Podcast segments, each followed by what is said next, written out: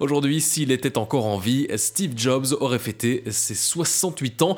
Magali, avec cet anniversaire, c'est l'occasion pour toi de faire un peu le point.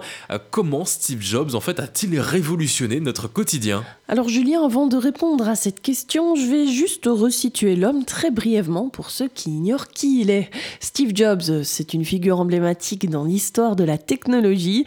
Il est principalement connu pour son rôle dans la création et le développement de la société Apple. Alors Steve Jobs, c'est pas vraiment un inventeur. Les technologies, pour la plupart, elles existent déjà. Par contre, sa force, ça va être de ne pas se contenter de ce qui existe, mais de toujours aller un step, deux steps, trois steps plus loin. Quand ses collaborateurs ont des idées, il arrive à trier le bon du mauvais et à rendre les bonnes idées meilleures.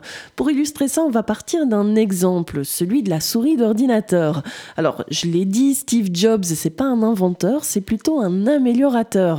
La souris, elle existe déjà, elle a été inventée dans les années 60 par Douglas Engelbart, un chercheur américain, mais cette souris, elle n'est pas top. Hein. Déjà, elle est massive, rectangulaire, donc pas très pratique à manier. Elle possède trois boutons et elle peut faire que des mouvements horizontaux et verticaux. C'est donc une bonne idée, mais c'est pas une excellente idée. Steve Jobs, bah, il va jouer un rôle dans l'amélioration de cette souris en introduisant la souris optique en 1983. C'est une technologie de pointage qui utilise une LED et un capteur optique pour suivre les mouvements de la souris, mouvements qui sont d'ailleurs beaucoup plus précis. Le design aussi va changer, exit la souris massive et rectangulaire et place à une coque ergonomique en forme de demi-œuf.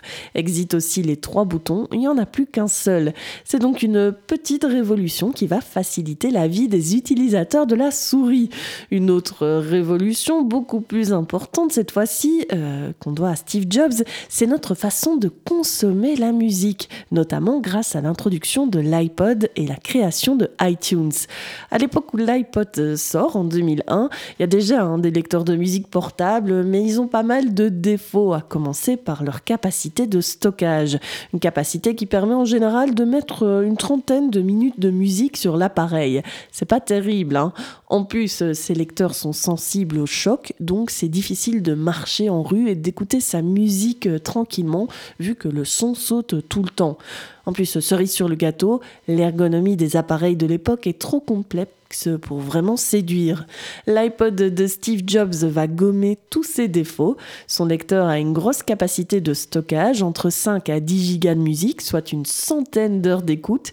Il est très simple à utiliser et il a un chouette design. À côté de, ça, hein, quelques mois plus tôt, Jobs crée iTunes, une plateforme de distribution de musique en ligne. iTunes permet aux utilisateurs d'acheter et de télécharger de la musique numérique de manière légale et facile Grâce à cette plateforme, bah, il n'y a plus besoin d'acheter des albums en entier. On peut télécharger des morceaux individuels qu'on peut évidemment directement synchroniser avec notre iPod.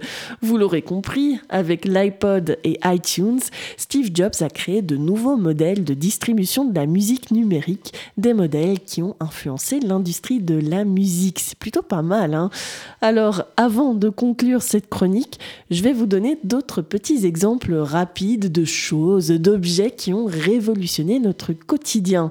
Avec l'iPhone, Jobs a annoncé la mort des claviers physiques sur le téléphone.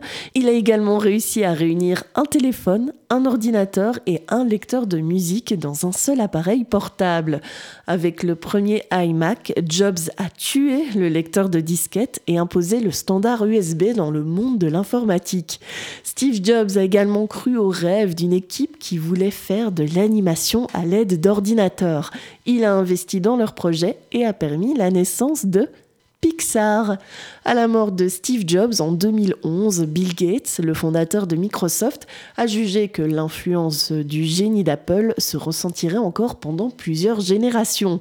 Alors, euh, pour terminer, si vous voulez en savoir plus sur l'homme, il existe plein de biopics consacrés à sa vie. Les deux plus connus, ce sont Steve Jobs et Jobs, et c'est intéressant de regarder ces biopics parce que certes, Steve Jobs était un génie, mais humainement parlant, bah, c'était pas pas trop sain. Hein. Il était particulièrement dur avec ses collaborateurs, souvent considéré comme un tyran au sein de son entreprise. Il n'hésitait pas à humilier ses employés, surtout en public.